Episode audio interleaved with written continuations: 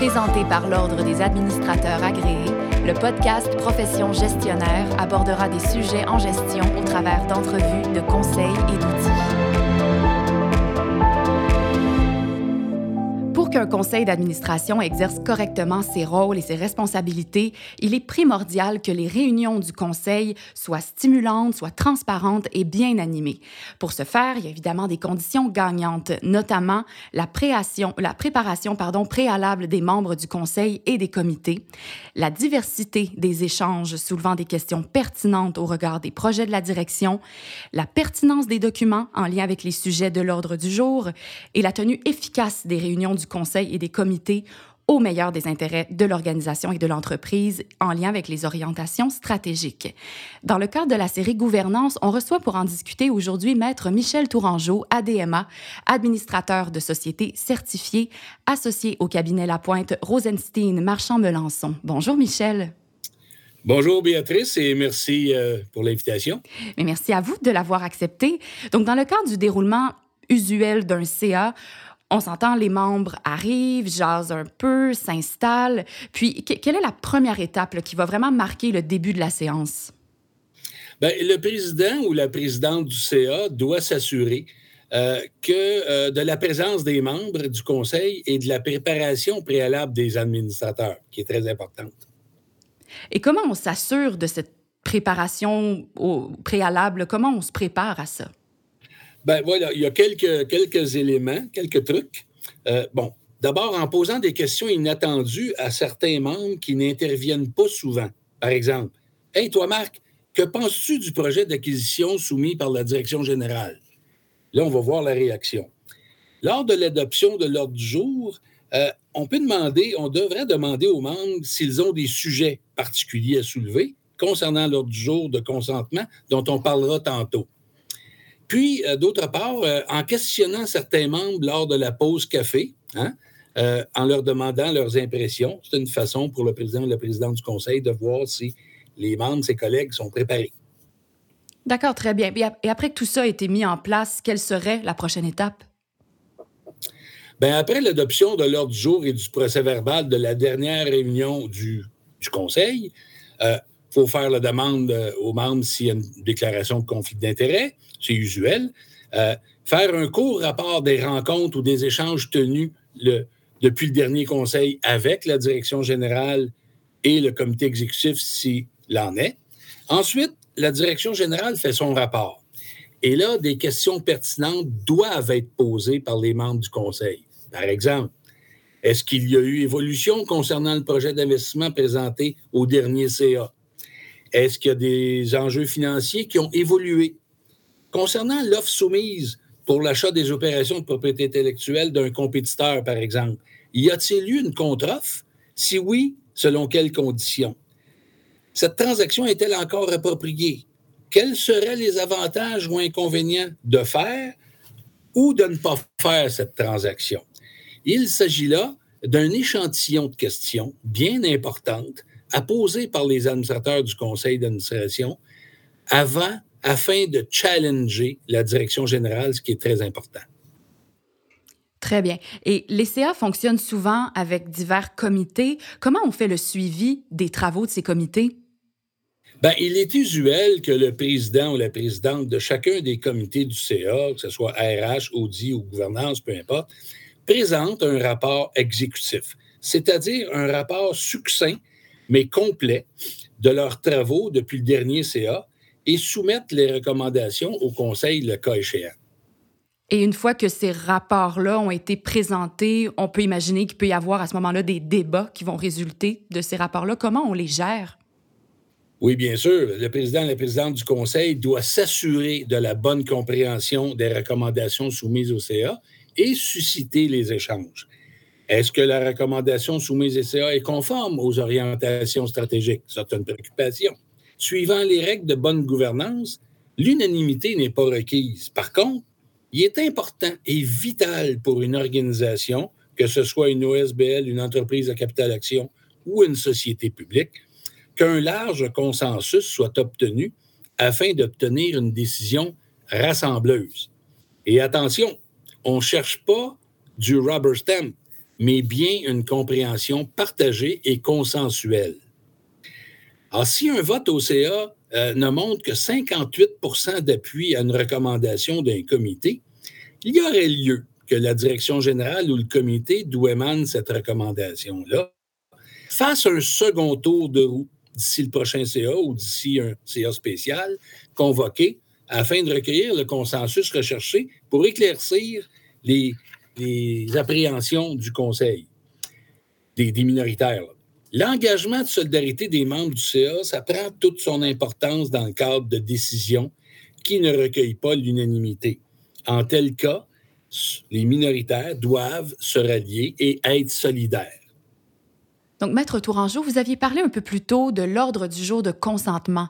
Est-ce que vous pourriez développer davantage sur ce sujet? Comment on utilise et, et comment on applique cette pratique de façon démocratique et transparente? Bien, l'ordre du jour de consentement, ça permet d'alléger les séances du Conseil sans pour autant empêcher les échanges et débats. L'ordre du jour de consentement a trait aux décisions devant être adoptées par le CA et qui ne requièrent pas nécessairement de débat. Ce sont bien souvent des formalités, comme par exemple des ajustements à certaines politiques ou règlements internes, n'exigeant pas le vote des membres de l'organisation et ou de ses actionnaires, la déclaration de dividendes statutaires, par exemple, le changement de signataire de certains contrats. Lors de la transmission de l'ordre du jour, accompagné de tous les documents qui sont reliés, y incluant ceux relatifs à la portion ordre du jour de consentement, les membres du CA ont ainsi l'occasion de consulter et lire toutes les recommandations soumises pour approbation et d'être en mesure de se faire une tête, une idée à l'égard de ces recommandations-là. Et lors de l'ouverture de la séance du CA, le président ou la présidente du conseil fait appel aux membres afin de savoir s'il y a un point euh, devant être extirpé de la section hors du jour de consentement, afin que ce point extirpé fasse l'objet d'une plus ample présentation et d'un échange entre les membres lors de la séance tenante. Et si on regarde l'aspect logistique, L'utilisation des outils technologiques en gouvernance est en croissance. Donc, pour un CA, j'imagine qu'on utilise ces outils-là. Oui, en effet. Et la mise en place depuis quelques années de plateformes informatiques au bénéfice des réunions de CA et de comités dans les organisations a largement contribué à l'efficacité fonctionnelle des CA et des comités. Ça évite, par exemple, les déplacements, ça rend plus simple la gestion des agendas de tous. Oui, j'imagine qu'il y a beaucoup d'avantages à utiliser de telles plateformes. Est-ce que vous en avez quelques-unes en tête ou plus d'avantages encore? Oui, certainement. Euh, les plateformes telles, par exemple, Daily Trust ou eDecide, il y en a d'autres, mais permettent aux membres du CA ou de la direction générale d'avoir sur leur ordi ou sur leur tablette électronique ces documents et de pouvoir consulter ceux-ci en tout temps. Cela constitue, à n'a pas douté, une valeur significative, notamment en ce que la transmission par courrier certifié ou messager d'une multitude de documents papier n'est plus requise. Ça se fait virtuellement. Certaines plateformes permettent de faire suivre des commentaires et des questions avant la tenue de la réunion projetée aux membres de la direction générale ou à certains membres du CA concernant des points inscrits à l'ordre du jour. Et ces questions suscitant des réponses virtuelles facilite la gestion du temps lors des réunions, car des réponses sont préalablement données et ou suscitent parfois une interrogation auprès de la direction générale ou de la présidence du CA, et justifiant ainsi de traiter ou d'ajouter un point particulier à l'ordre du jour relative à une question soulevée par un membre, euh, résultant de la transmission virtuelle préalable à la séance officielle. Donc, c'est en n'en pas douter efficace. Et pour terminer, Maître Tourangeau, une dernière question, et, quand même pas une petite question. Est-ce que vous pourriez nous parler du procès verbal, de sa conformité et son niveau d'importance aussi dans une réunion du CA ou d'un comité? Hein, le procès verbal d'une réunion du CA euh, ou d'un comité euh, doit être le reflet des décisions prises lors d'une réunion. Le PV, le procès-verbal, ne doit pas reproduire la totalité des échanges, questions et discussions, mais doit faire état des dossiers et projets présentés, préciser que des échanges ont eu lieu entre les membres et mentionner les questions posées et réponses rendues. Le PV doit également faire mention du dépôt trimestriel, de la confirmation de la direction générale à l'effet notamment que les retenues à la source et TPS-TVQ ont été dûment payées aux autorités, ceci afin d'établir que les membres du CA ont exigé une telle attestation. Ce faisant, leur responsabilité personnelle à cet égard n'est pas engagée. Alors ça, c'est important de le faire trimestriellement dans toute organisation. Si dans le cadre d'une décision adoptée par la majorité des membres du CA, mais qui préoccupe sérieusement un membre s'y objectant, ce membre peut se porter dissident de telle décision et peut exiger que sa dissidence soit inscrite au procès verbal. En tel cas, si la décision adoptée majoritairement par le CA s'avérait illégale ou injustifiée, alors ce membre dissident sera réputé ne pas avoir participé à cette décision. C'est important que ça soit inscrit au procès verbal à ce moment-là. La réunion d'un CA ou d'un comité peut être enregistrée, mais il est approprié que suite à l'adoption officielle du procès verbal d'une réunion du CA ou d'un comité, cet enregistrement soit radié. Ce serait approprié. La tenue d'un huis clos avant la levée d'une réunion du CA ou d'un comité est une pratique courante et usuelle en bonne gouvernance, bien sûr. Et le procès verbal de ces huis clos devrait cependant être distinct du procès verbal de la réunion afin d'en assurer la confidentialité entre les seuls participants à ces huis clos. Ça, c'est important. Les secrétaires de la société, de l'organisation devraient s'en assurer.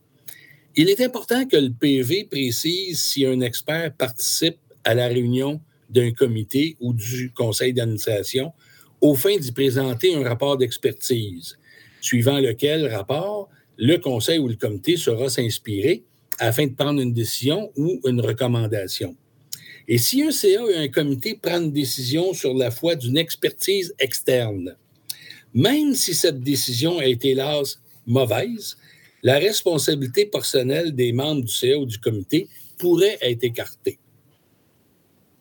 Excellent. Merci beaucoup, Michel Tourangeau, pour votre venue à Profession gestionnaire série gouvernance.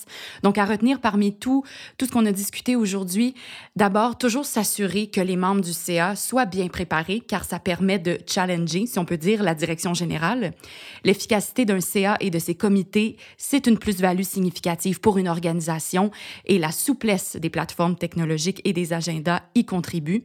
Et quand un CA commence à voter, vous l'avez mentionné tantôt, c'est signe que le large consensus n'est pas atteint et ça invite à la réflexion. Il faut donc rechercher un large consensus.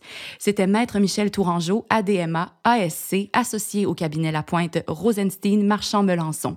Si vous voulez partager sur ce sujet via les médias sociaux, ajoutez le hashtag Profession gestionnaire. Merci, chers auditeurs, chères auditrices. À la prochaine et merci encore à vous, Maître Tourangeau. Fait plaisir. Profession gestionnaire était présentée par l'Ordre des administrateurs agréés, l'Ordre professionnel des gestionnaires du Québec.